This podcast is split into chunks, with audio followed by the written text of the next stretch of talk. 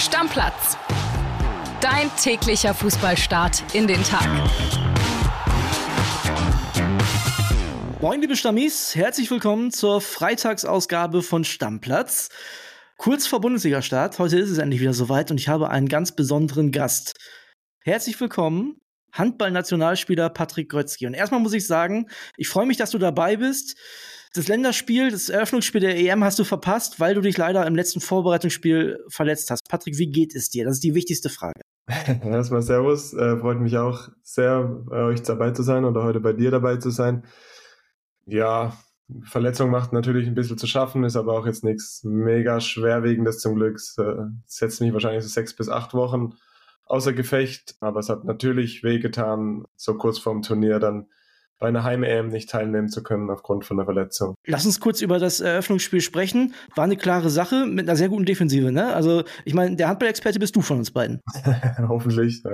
Ja. ja, mega, mega Defensive. Brutaler Andreas Wolf im Tor. Und ich glaube, wenn der jedes Spiel so hält, dann wird es ganz schwierig, die Mannschaft zu besiegen. Natürlich wäre jeden was ganz Besonderes. Ein Eröffnungsspiel, Weltrekordspiel im Stadion in Düsseldorf vor 53.000 Zuschauern. Ich glaube, das wird jedem, der da dabei war, ein Leben lang auch in Erinnerung bleiben. Und dann ist natürlich umso schöner, dass wir das Spiel so deutlich gewinnen konnten. Patrick, du bist Stammi, ne?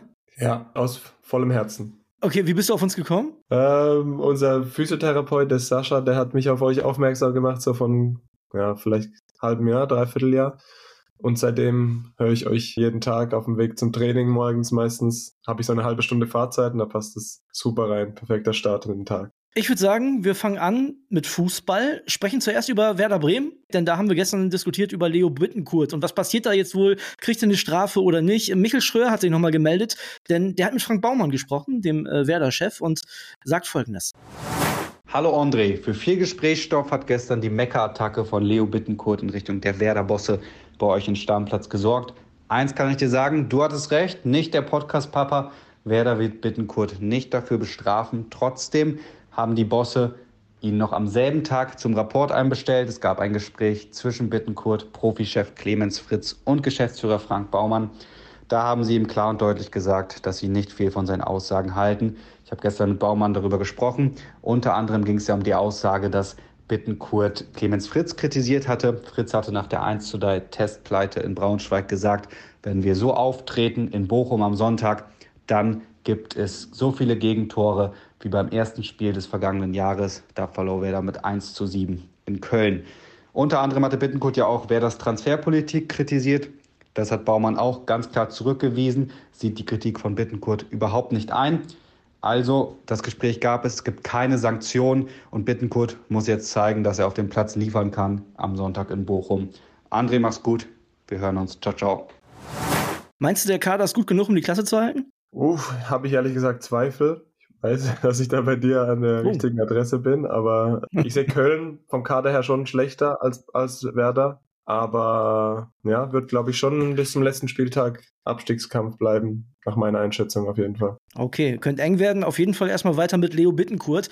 Und dann kommen wir jetzt tatsächlich zu den Spielen äh, vom Wochenende und fangen an mit dem FC Bayern. Da hat sich ja gestern tatsächlich noch einiges getan. Die haben Eric Dyer aus Tottenham verpflichtet. Auch da haben wir eine Sprachnachricht und die kommt von David Fairhoff. Hören wir zusammen beide mal rein. Ja, hallo und Servus aus München. Die Bayern haben ihren ersten Wintertransfer fix gemacht. Eric Dyer kommt erstmal mit einem Leihvertrag bis zum Sommer von den Tottenham Hotspurs. Und äh, dann haben die Bayern eine Option auf ein weiteres Jahr bis zum Sommer 2025. Das Gesamtpaket soll rund 4 Millionen Euro dann kosten. Am Donnerstagvormittag ist er in München gelandet und dann ging es gleich äh, in die Klinik beim Herzige Brüder. Da haben wir ihn um 13.07 Uhr erwischt, wie er den ersten Teil absolviert hatte. Das ist da haben wir die internistische Untersuchung. Da wird man auf Herz und Nieren im wahrsten Sinne des Wortes bei Professor Roland Schmidt untersucht. Und dann ging es noch zum orthopädischen Teil, Vertragsunterschrift, alles, was dann so ansteht, offizielle Fotos. Und damit hat äh, Thomas Tuchel seinen ersten Defensiv-Allrounder da. Er will ihn in der Innenverteidigung einsetzen, hat er dann auf der Pressekonferenz verraten, der Coach. Ja, auf der Sechs hat er auch viele Spiele gemacht. Zuletzt bei Tottenham ja nur viermal gespielt in dieser Saison. Also da hat er wenig Chancen. Muss man mal sehen. Er ist auch, muss man ganz ehrlich sein, die B-Lösung. Ronald Araujo von Barcelona war ja Tuchels absoluter Wunschkandidat und auch Dragusin von Genua, der dann ja sich für Tottenham entschied und den Weg frei machte für Dyer zu Bayern. Waren ja noch äh, Kandidaten, die Bayern holen wollte. Also daher schon eine W-Lösung mit wenig Spielpraxis, aber natürlich ein gestandener Spieler, 29 Jahre mit viel Erfahrung, 49 Länderspiele für England und äh, ein dicker Kumpel von Harry Kane. Die beiden freuen sich natürlich. Die haben zusammen neun Jahre bei Tottenham gespielt und sehen sich dann jetzt in München wieder. Daher hat er sich auch bei seinem Kumpel Kane erkundigt, wie es denn so in München ist und bei Bayern. Und er hat äh, nur Gutes erzählt. Und äh, jetzt ist er da und kann dann gleich das erste Spiel seiner Jungs äh, anschauen am Freitagabend jetzt gegen Hoffenheim. Das wird natürlich ein ganz besonderes Spiel für die Bayern. Äh, das Spiel 1 nach dem Tod von Franz Beckenbauer und wird es natürlich eine Menge an Sachen geben, an Gedenken, an Denken an ihn. Es werden Kondolenzbücher ausliegen. Es wird eine Schweigeminute geben vor dem Spiel, auch in der ganzen Bundesliga. Towerfloor wird getragen. Es wird das Spiel natürlich für den Franz sein. Deswegen wird auch sein Song Gute Freunde kann niemand trennen vor dem Spiel gespielt. Es wird ein Video geben, ein Tribute-Video an den Kaiser.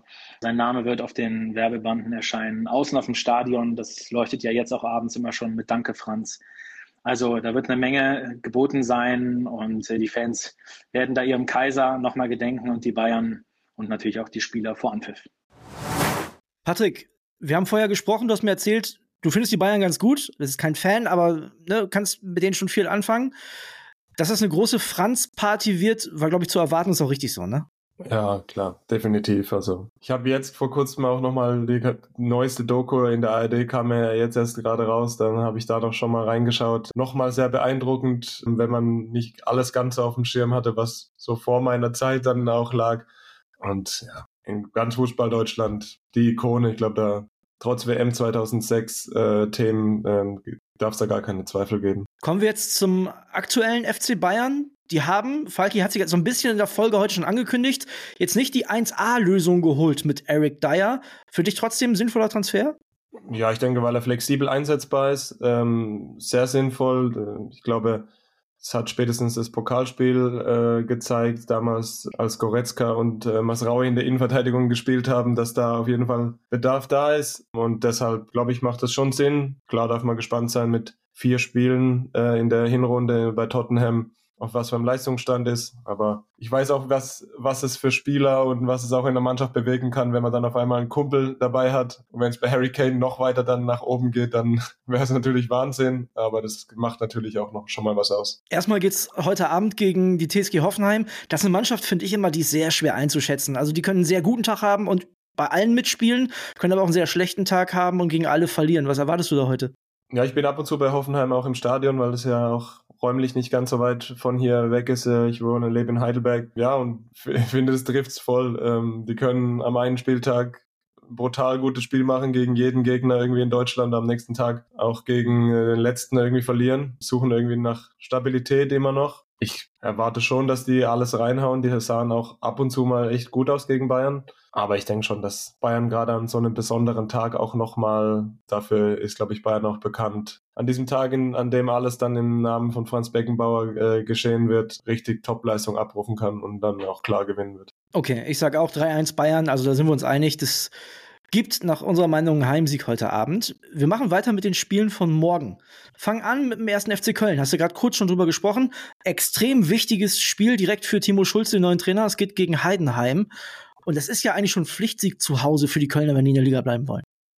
Ja, sehe ich genauso. In der Tabellenkonstellation brutales Spiel, muss man auch ganz ehrlich sagen, für einen neuen Trainer. Direkt im ersten Spiel, der ja auch in Basel zuletzt keine einfache Zeit äh, hatte, muss sich gleich mal richtig beweisen. Und ja, wir, ihr habt ganz viel darüber gesprochen, auch über die Wintertransfersperre spielt natürlich da auch nochmal rein ähm, oder die generelle Transfersperre. Ja, geht's geht's um ganz viel und Köln muss da glaube ich schon mal ganz viel zeigen, um nicht schon nach dem Spieltag ganz weit weg vom Traumklassenhalt zu sein. Ja, und die Heidenheimer haben eine sehr, sehr gute Hinrunde gespielt. Das ist ja meistens so, ne, dass einer von den Aufsteigern überperformt. Und ich glaube, das ist auch bei Heidenheim, so ehrlich muss man sein, wenn man sich den Kader anschaut, eine Überperformance ist. Was traust du denen zu? Glaubst du, die müssen nochmal unten reinrutschen oder, oder meinst du, die können einen gefestigten Mittelfeldplatz holen? Ja, schon sehr, sehr eine große Überraschungstüte, finde ich. Ähm, neunter Platz jetzt schon echt krass. Ich glaube, damit hätte niemand Wahnsinn, gerechnet. Ja. Aber wie du sagst, äh, ganz passiert fast jedes Jahr, dass ein Aufsteiger irgendwie da so ein bisschen oben, oben oder zumindest ins Mittelfeld reinrutscht, womit vorher keiner gerechnet hätte. Ich glaube, da traue ich mir ehrlich gesagt keine Prognose zu. Da kann, sie können schon nochmal unten reinrutschen, glaube ich, weil es auch sehr eng ist. Also von Heidenheim bis Platz 15, ja, sind es sieben Punkte im Moment, aber das kann dann schon mal auch, noch, auch mal schnell gehen, wenn man in eine Negativspirale kommt. Das ist ein großer Unterschied zum Handball, ne? Da haben die Aufsteiger es meistens schwer in der ersten Liga. Ja, in den letzten Jahren gab es zwei Aufsteiger mit Hamburg und Gummersbach, die wirklich Traditionsvereine sind oder auch eine lange Historie haben, die dann eben auch andere finanzielle Möglichkeiten haben, den Kader anders aufzustellen. Aber ansonsten haben es die Aufsteiger schon immer sehr, sehr schwer.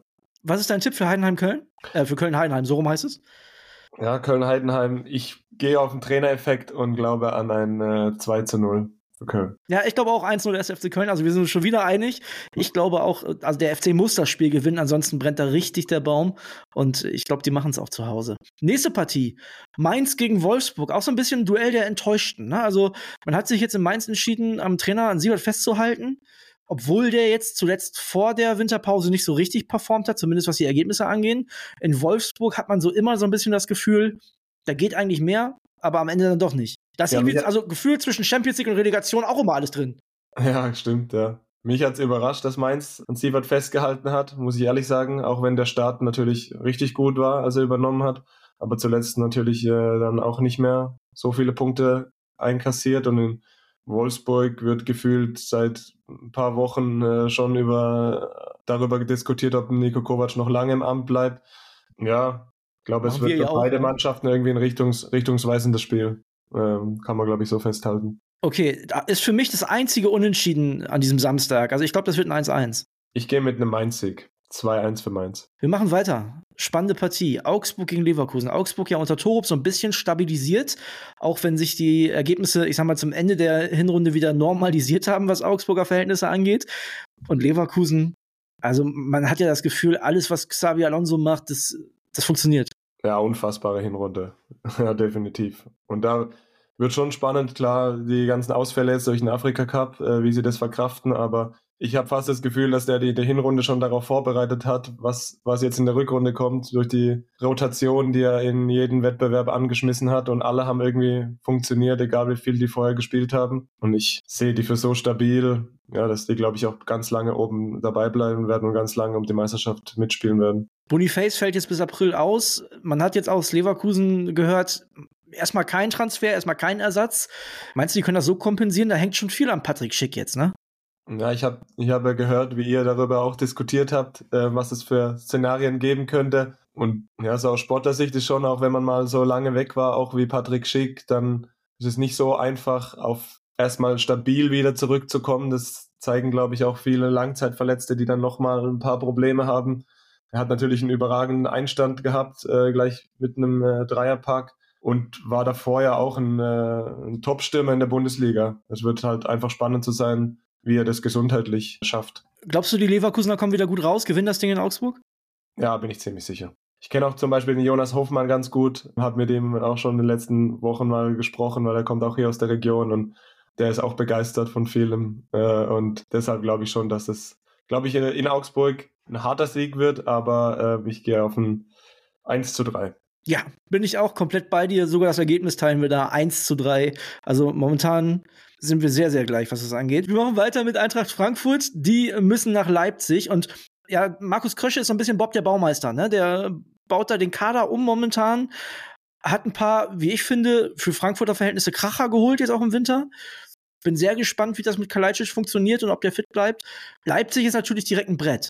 Ja, Leipzig ein richtiges Brett, auswärts auch. Ja, wirklich, wie du, wie du sagst, interessante Transfers. Leipzig fand ich jetzt gegen Ende der Hinrunde auch wirklich, wirklich stark. Xavi Simmons, brutal, was der, was der für Pässe gespielt hat und generell gespielt hat. Openda auch hat mich sehr begeistert in der, in der Hinrunde. Darum glaube ich, wird es schon ganz schwierig für Frankfurt. Bin sehr gespannt auch auf äh, Van den Beek, wie, wie, der, wie er einschlagen wird in Frankfurt, weil er bei Ajax einfach ein Bombenspieler war, aber natürlich jetzt auch eine lange Durststrecke hatte. Ich gehe da mit dem Leipzig-Sieg, auch wenn ich Frankfurt für die Rückrunde schon viel zutraue. Ich auch. Ich habe getippt, glaube ich, bei uns im Tippspiel 3 zu 2. Also ich glaube, da fallen noch ein paar Tore, weil halt die Leipziger Offensive auch, wie du gesagt hast, echt spektakulär ist. Ne? Ja, richtig spektakulär. Es ist so spektakulär, dass ein Timo Werner, da können wir noch kurz drüber reden, die Flucht ergriffen hat, äh, vielleicht auch sein EM-Ticket noch sichern möchte und es ihn zu Tottenham verschlägt. Was ja auch verrückt ist, wenn du sagst, ich spiele in Leipzig nicht und gehe zu Tottenham. Das hätte es vor ein paar Jahren auch keiner gedacht, wahrscheinlich. Er hört sich äh, wirklich verrückt an.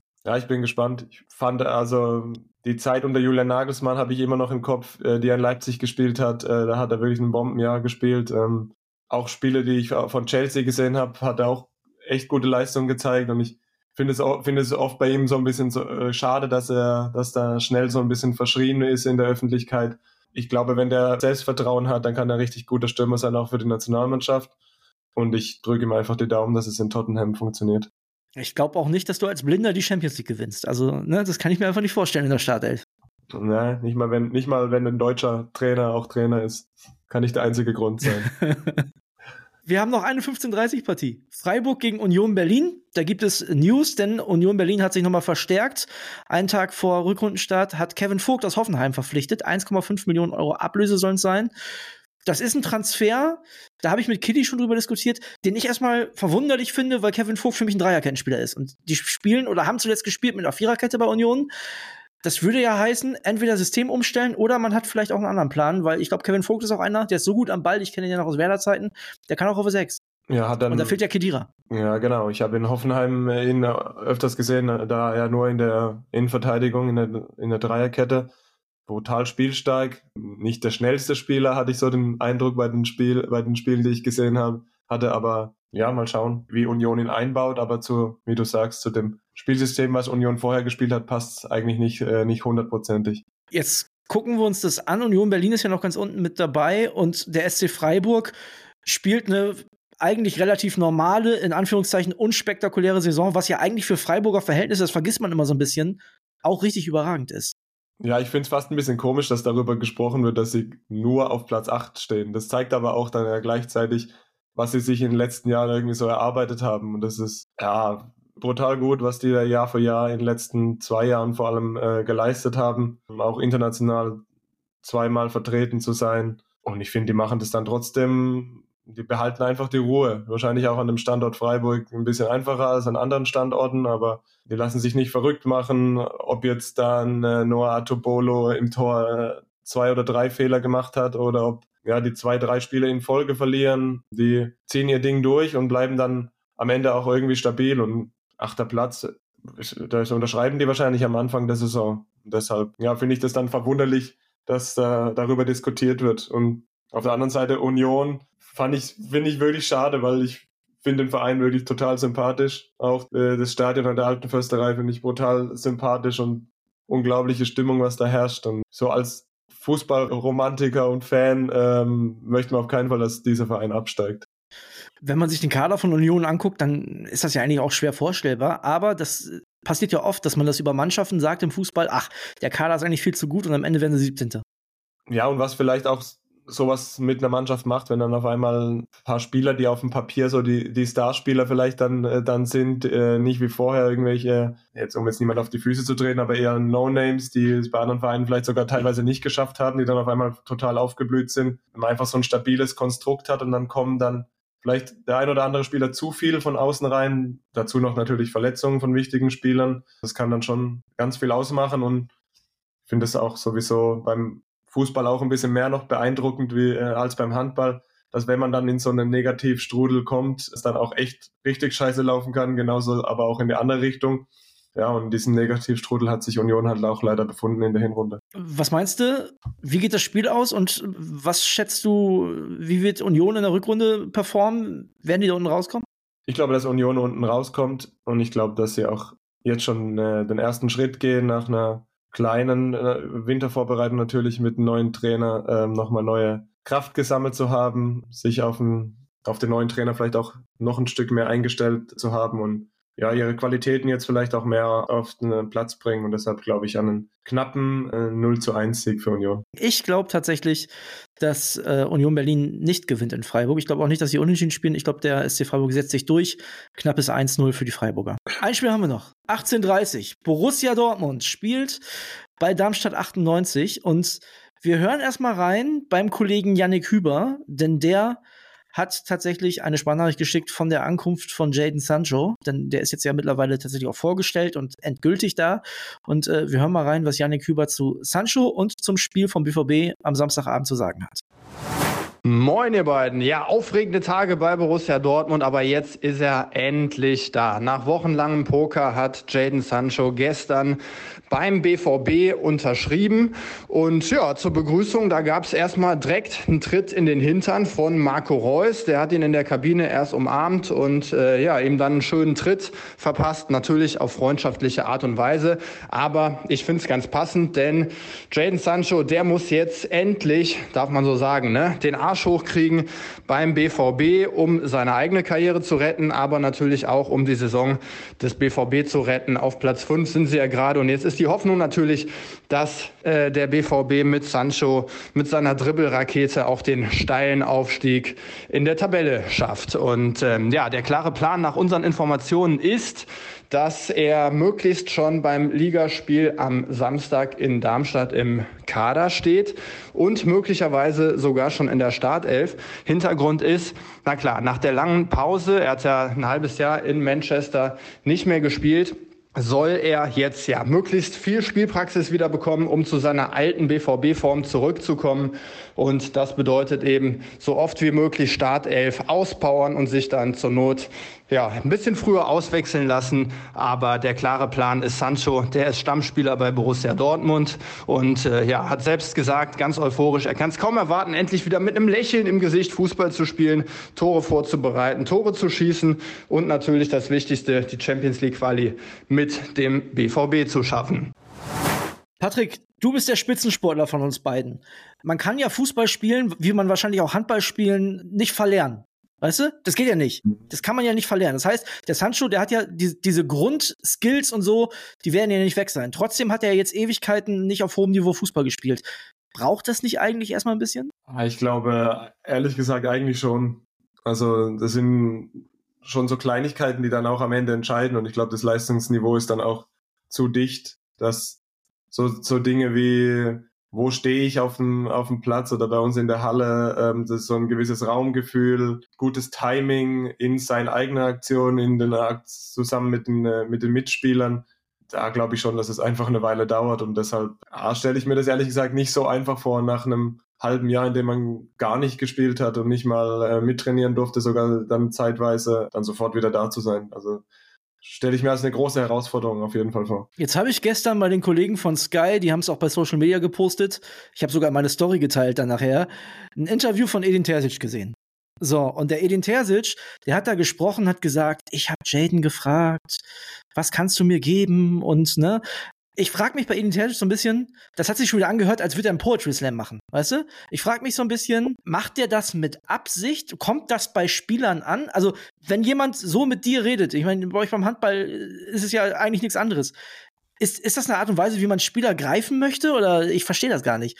Ich glaube schon, dass Trainer mittlerweile sehr individuell auf Spieler eingehen. Dass es da alle möglichen Tests auch gibt, ähm, um Spieler einzuschätzen und auch dann an Spieler ranzutreten und, und die Trainer dann auch schon genau wissen, wie sie die Spieler ansprechen müssen und was sie für Unterschiede machen, machen müssen. Ähm, und vielleicht hat irgendein Test in der Vergangenheit sowas bei Jaden Sancho rausgegeben, rausgebracht, dass er auf so eine Art Ansprache besser reagiert und vielleicht hat, hängt, hängt sowas damit zusammen. Aber ja, ich finde eigentlich Edin Terzic ein guter Redner, aber ich bin einfach gespannt jetzt auf die auf die äh, Situation, wie sich, wie sich allgemein in Dortmund einpendelt, auch mit ihm und wie sich mit den Co-Trainern einpendelt und wie sich dann eben am Ende auch mit äh, Jaden Sancho einpendelt. Ich kann, also was ich mich halt immer frage, aber das, wie gesagt, deswegen, deswegen frage ich dich, das ist einfach perfekt, dass du da bist. Ich habe halt das Gefühl, das ist ja jetzt nicht nur in diesem Interview zu Sancho so, sondern sämtliche Auftritte von Terzic sind so. Und ich habe mir damals die BVB-Doku angeguckt auf Amazon. Da war ja auch schon so, nutzt sich das nicht super schnell ab, wenn es nicht funktioniert, frage ich mich. So diese, die, diese Art von Ansprache. Ja, gut, in der Doku haben wir es ein bisschen erlebt. Sonst wissen wir nicht, ob sich jetzt vielleicht auch was verändert hat in Zeiten, in denen es nicht mehr so gut äh, läuft. Ich glaube einfach, dass es schon immer noch an, einfach an denen gezerrt hat, die ganze Hinrunde, das Meisterfinale von der letzten Saison. Und vielleicht nutzen sich da intern ein paar Dinge ab, die äh, rund um dieses Spiel oder rund um diese Tage passiert sind. Das kann ich mir schon vorstellen.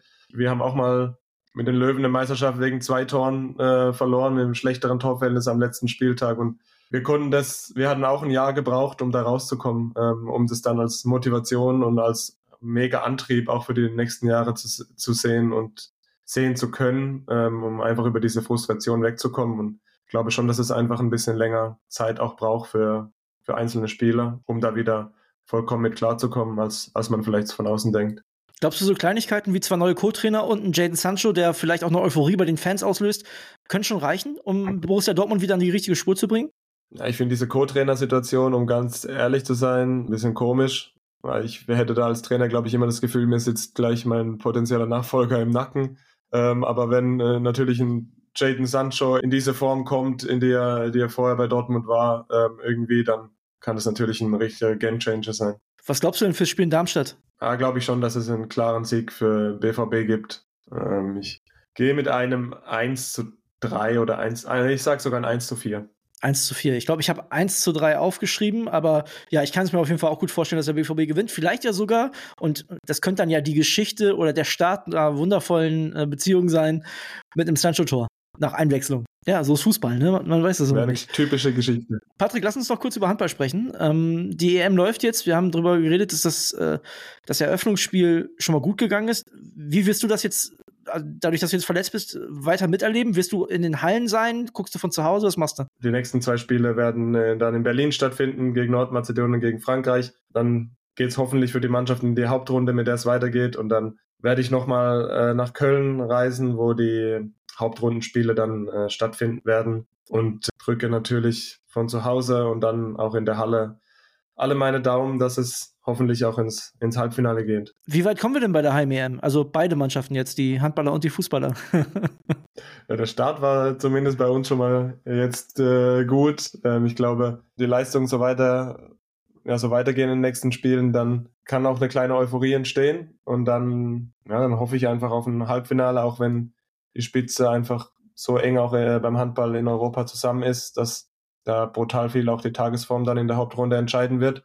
Aber ich glaube, das ist schon ein realistisches Ziel. Bei den Fußballern hoffe ich einfach auch, dass eben auch diese Euphorie entstehen kann. Wir hatten jetzt auch in den letzten Tagen immer wieder diese, diese Frage, was ist möglich mit einer Euphorie? Und ist ja einfach so, eine Euphorie kann nur entstehen, wenn eine Mannschaft in Vorleistung geht. Und mit Vorleistung ist, ist äh, eben der, der hintere Satz des Wortes gemeint, also Leistung muss gezeigt werden und Erfolge müssen gefeiert werden und dann kann auch eine Euphorie entstehen. Und ja, da muss man jetzt einfach in den letzten Testspielen auch noch vorher irgendwie auch die, die Daumen drücken und das Beste hoffen, dass sich da eine Mannschaft einspielen kann, die sich, sich vertraut, die irgendwie auch zusammenpasst, wo sich jeder Einzelne vielleicht auch nicht ganz so wichtig nimmt und äh, der Teamerfolg einfach das Allerwichtigste ist und um dann wieder was äh, zusammenzukriegen, was, ja, womit sich Leute auch in Deutschland identifizieren können, weil sie sich mit einer Mannschaft identifizieren können, die auch für eine, ja, für gewisse Werte steht. Da habe ich jetzt noch kein Ziel gehört. Ja, das Ziel muss ja Halbfinale sein. Also